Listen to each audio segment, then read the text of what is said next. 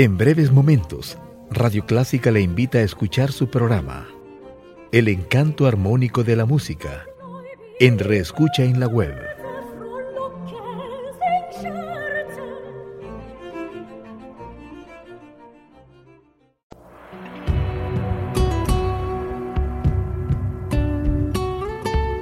Siempre con usted, Radio Clásica 103.3.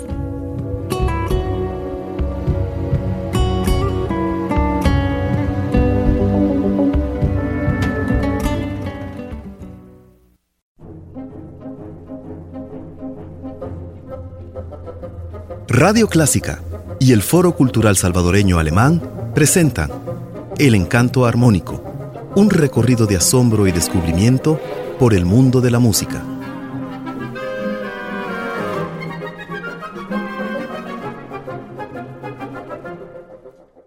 Juan Fernando, nuevamente acá reunidos para compartir lo que más nos gusta, la música con nuestros queridos oyentes.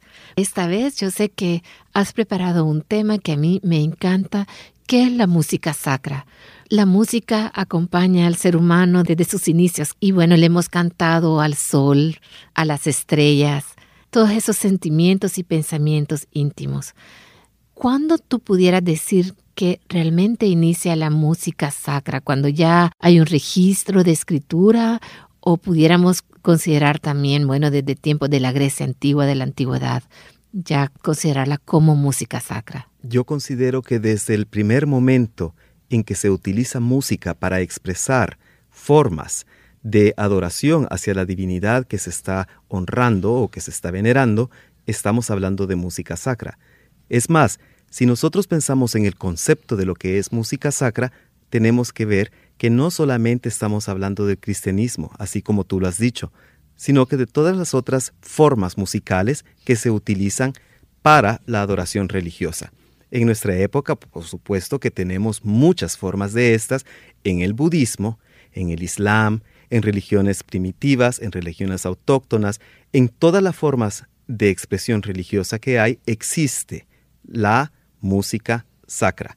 El programa de hoy no lo vamos a extender tanto puesto que es un capítulo que da para días y días y días, pero lo quiero concentrar en lo que es nuestra tradición cristiana, puesto que es lo que nosotros más conocemos y creo que la mayoría de oyentes es lo que más conocen, no por discriminación hacia las otras, sino que porque realmente es un capítulo demasiado extenso. Y en ese sentido, podemos decir que la música sacra nace también con el cristianismo. Por supuesto que nosotros tenemos que considerar que lo que está escrito en la Biblia es de una historicidad un poco cuestionable, pero aún así en las cartas de Pablo nosotros leemos que hay que adorar a Dios con himnos y cantos. Y es por eso que yo quiero presentar para comenzar nuestro viaje musical la pieza más antigua que se ha conservado hasta el momento, que todavía es con notación griega clásica, cantada en griego y que viene aproximadamente del siglo III. Se trata del himno Osirrinco, interpretado por Gregorio Paniagua y el Atrium Música de Madrid.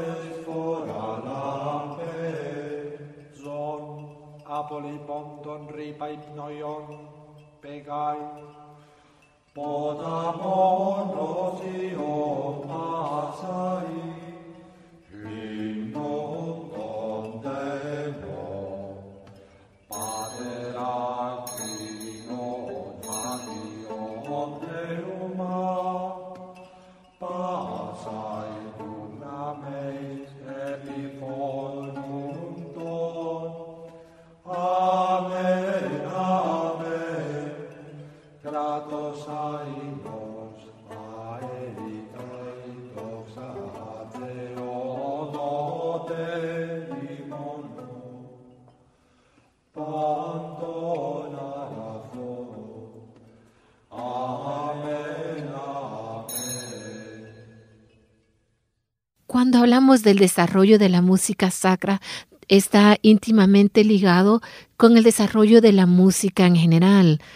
Y comenzamos escuchando lo monódico, la polifonía y toda esa explosión de sonido para convertirse en un diálogo continuo entre las tradiciones antiguas y las tradiciones modernas. Cuéntanos cómo ha evolucionado. La verdad es que estamos hablando de una historia de dos mil años. Han pasado por sucesivas etapas. Es más, la música original de la que nosotros hablamos es completamente distinta y tiene una notación distinta a la que nosotros utilizamos hoy en día. Este tipo de música ha sobrevivido en el rito ortodoxo de las iglesias de orientales que se llaman, es decir, las iglesias ortodoxas griegas, rusas, ahí todavía utilizan este sistema de cuadrofónico, es un, es un sistema de cuatro, de cuatro voces el que ellos utilizan y que es el sistema musical original también de la música de Occidente. Luego tenemos que ver que empiezan a cambiar las formas de notación, empieza a cambiar la música y se va adaptando todo poco a poco con el desarrollo no solamente de las técnicas musicales, sino que también de los instrumentos, puesto que esto es algo muy importante, las posibilidades que se ofrecen para poder representar o para poder tocar una pieza musical. Paradójicamente, a pesar de tanto cambio y que sea tan diferente la música que nosotros escuchamos de la época del himno osirrinco, actualmente nosotros podemos descubrir similitudes que no han cambiado a pesar de los dos mil años. Y cuando nosotros hablamos de esto, nos referimos en primer lugar al contexto, en segundo lugar a la comunicación que en sí esta música tiene con el público, si queremos llamarlo así, puesto que es un público oyente y participante. Ese es un fenómeno muy interesante y es lo que hace la música sacra, a pesar de haber evolucionado tanto, todavía un fenómeno vivo que nosotros lo podemos escuchar muy claramente en todas las expresiones religiosas que nosotros lo podemos ver actualmente. Por eso es que yo, para segundo ejemplo, escogí lo que se conoce como gospel, puesto que es una forma moderna, pero que realmente si lo escuchamos con detalle, vemos que se parece muchísimo a la primera música que se tocó. Y para eso los dejo a ustedes con el gospel Scandalize My Name, Habla mal de mí, interpretado por Kathleen Battle, Jesse Norman y con el acompañamiento de Silvia Olden Lee al piano.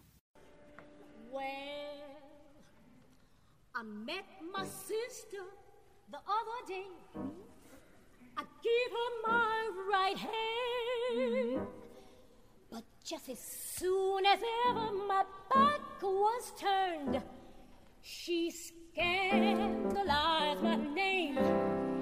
Now, do you call that a sister? No, no, Do you call that a sister? no, no, Do you call that a sister? no,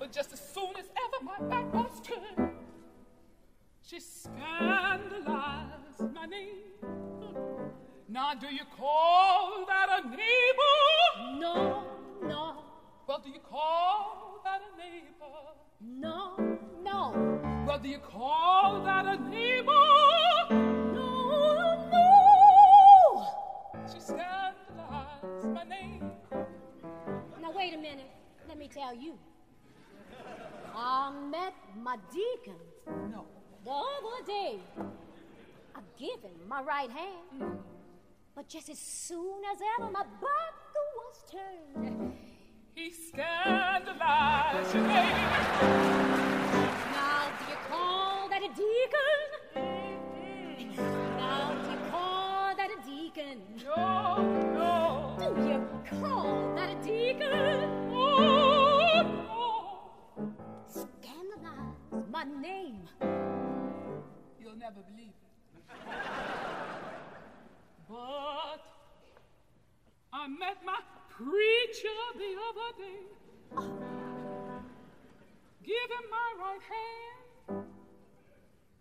But just as soon as ever my back was turned, Truly.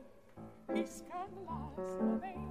Oh, Now do you call that a preacher? uh-uh. Well, do you call that a preacher?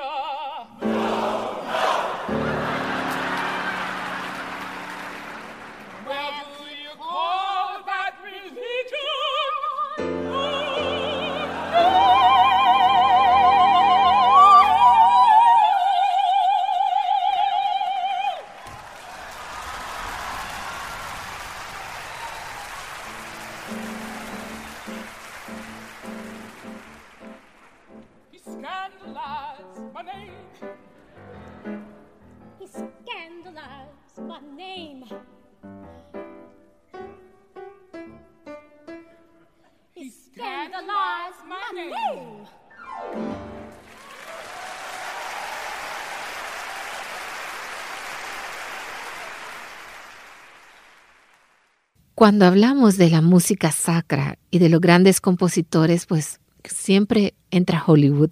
Todos pensamos en el Requiem de Mozart. Creo que a las personas les ha quedado muy presente. Háblanos de Mozart y de la música sacra como acompañamiento de la liturgia. Si tenemos que pensar que eh, la música sacra empieza a desarrollarse en lo que se llama el canto ambrosiano, que es un poco más posterior al himno osirrinco que nosotros escuchamos al principio y que toma esa función musical dentro de la liturgia cristiana, dentro de las iglesias, para hacer participar a todos los miembros en la ceremonia litúrgica. Después de eso es sustituida por el canto gregoriano, la cual es una adaptación y aquí para no entrar mucho en detalle, tenemos que decir que la diferencia radica en la función interna de este tipo de textos dentro del rito religioso. Esa es la diferencia esencial y por supuesto que podríamos profundizarlo un poco más, pero bueno, tenemos un par de siglos más de los que hablar y llegamos a la época del Renacimiento en la que se empieza a utilizar otro tipo de música para acompañar a la liturgia. Ya no es tan importante o no es tan primordial, para decirlo mejor, que los feligreses participen todos juntos. La música se empieza a independizar de la feligresía. Por supuesto que van a participar, pero también ya está dando la función de acompañamiento ornamental de la liturgia. Y es así como durante la época barroca y en la época eh, rococó, que es la época de Wolfgang Amadeus Mozart, en que la música empieza a cambiar para convertirse en prácticamente un concierto dentro de la liturgia.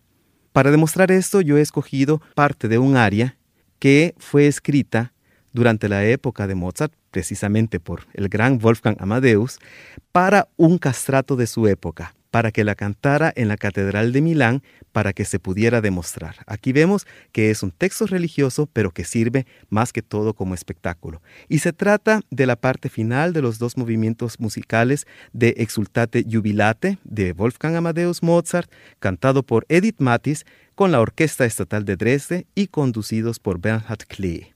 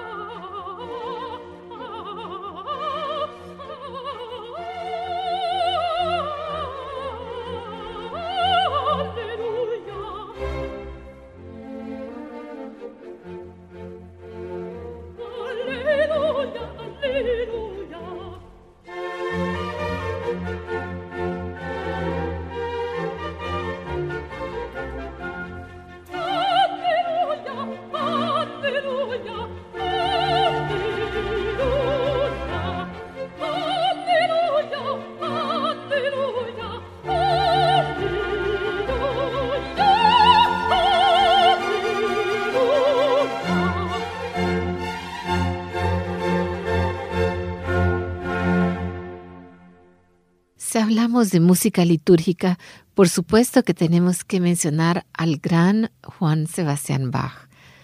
Su música tenía la cualidad de remover los afectos y las emociones y poner a los feligreses, ubicarlos en la sintonía divina. Yo creo que eso es un fenómeno muy especial que tenemos que considerar desde la perspectiva de la música sacra en general.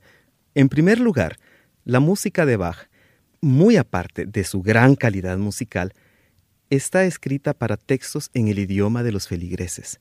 Recordemos que antes de la Reformación, toda la liturgia era en latín. Aquí los feligreses también tienen la oportunidad de participar directamente en su idioma, de comprender qué es lo que están cantando y de comprender lo que están escuchando. Ese también es parte del éxito de la música de Bach y es parte de la inspiración que este gran compositor tuvo para poder dejarnos esa variedad musical que realmente él nos ha dejado, puesto que tenemos que pensar que utiliza todo lo que en aquella época existía para poder expresar el sentimiento religioso de su época también y especialmente de la religión para la que él estaba trabajando. Sin embargo, podemos ver un poco también el pragmatismo de Juan Sebastián Bach, puesto que si nosotros consideramos la gran misa de en la mayor de este compositor, él escribió con esto una misa católica, y era porque él estaba optando por un puesto de organista en la iglesia de Dresde, cuyo rey era católico, a diferencia de sus súbditos que eran protestantes. Entonces nosotros vemos acá que tenemos la labor de una persona muy creyente, pero que en el momento de trabajar es muy pragmática también. Y es a eso que nosotros le debemos una riqueza musical dentro de la música sacra que muy poco otro autor ha podido alcanzar. Ejemplo de esto es la cantata aclamen con júbilo a Dios en todos los países, de las cuales yo les ofrezco una de las áreas que es Alaba y elogia con honor, interpretada por Mónica Frima, con el nuevo Colegio Músico de Bach, dirigidos por Max Poma.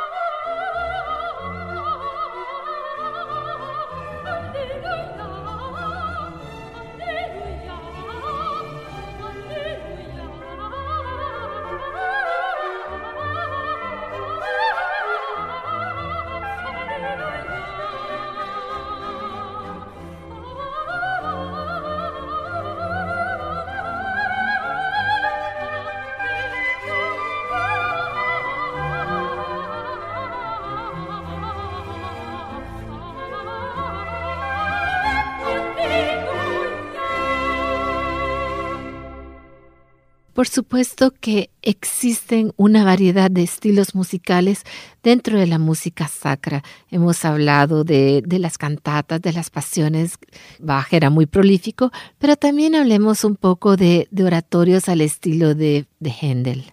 Tenemos el maravilloso Mesías, el cual se escucha durante la época navideña especialmente y que casualmente Händel escribió en Dublín. Es algo que casi nadie sabe, pero él se fue a Dublín por un tiempo a una iglesia muy pequeña donde él tuvo la paz y tranquilidad para escribir esta obra que es uno de los oratorios más grandes que existen.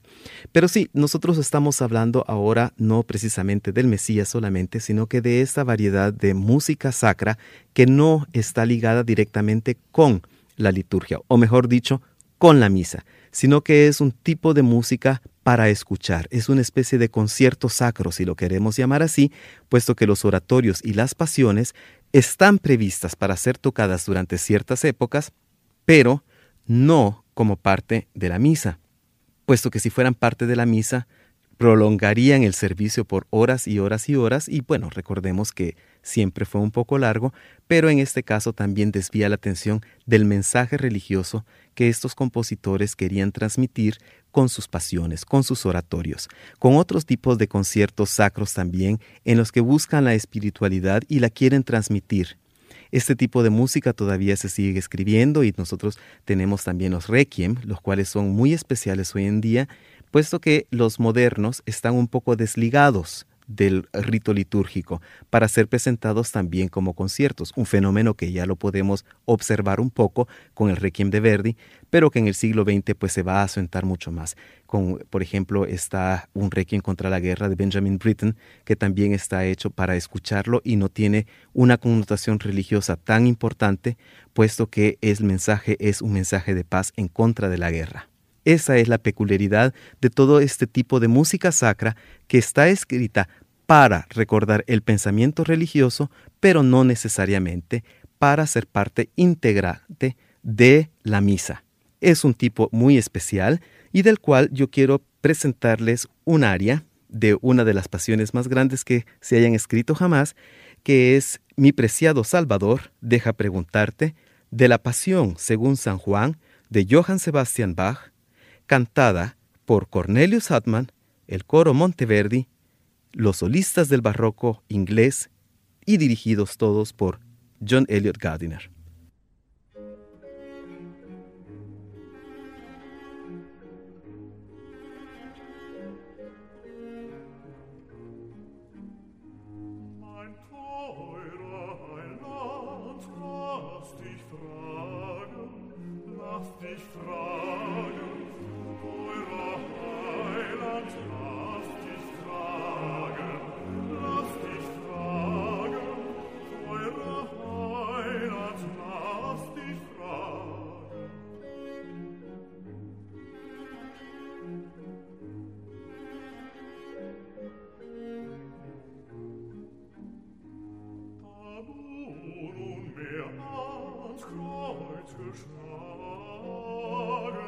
ans Kreuz geschlagen und selbst gesagt, es ist vollbracht.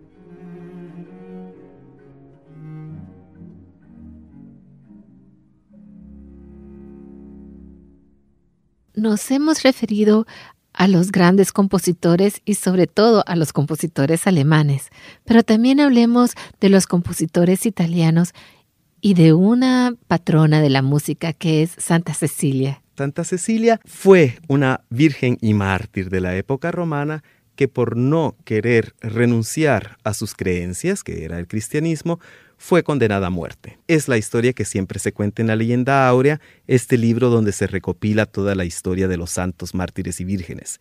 Lo interesante con Santa Cecilia es, sobre todo en su martirio, que fue condenada a ser hervida. La tiraron al agua y no murió. Luego fue salvada y al sacarla se le condenó a ser decapitada. El verdugo le dio tres golpes en el cuello, pero no le pudo separar la cabeza. En los tres días en que Santa Cecilia padeció este martirio, ella tuvo tiempo para regalar todos sus bienes, puesto que venía de familia acaudalada, y de liberar a sus esclavos, y después de tres días de martirio muere. Se encontraron, más o menos nueve siglos después, sus restos en una catacumba romana. Lo interesante es que al encontrar el cuerpo de Santa Cecilia, ésta no se había descompuesto. Y en su descripción en el latín se usa la palabra organum para denotar, por supuesto, sus órganos como partes de su cuerpo, pero se hace una traducción mala y no se usa órgano como órgano del cuerpo, sino que órgano como instrumento musical.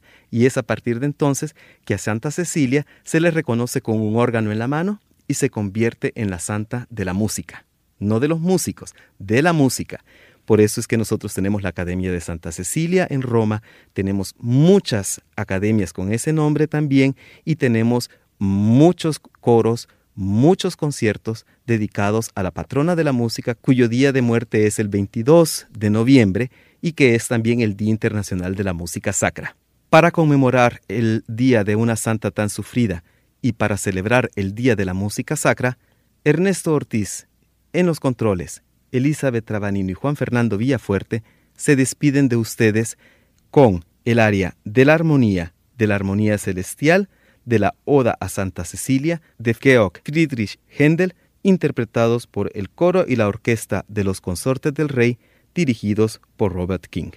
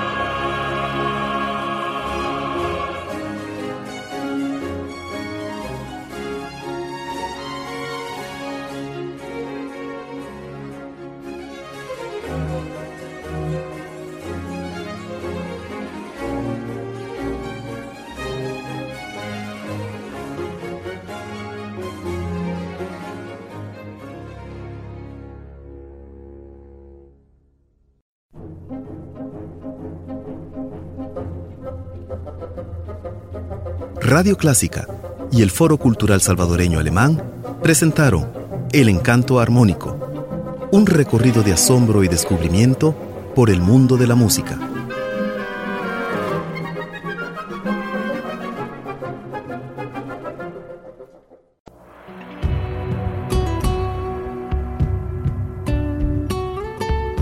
Siempre con usted, Radio Clásica 103.3.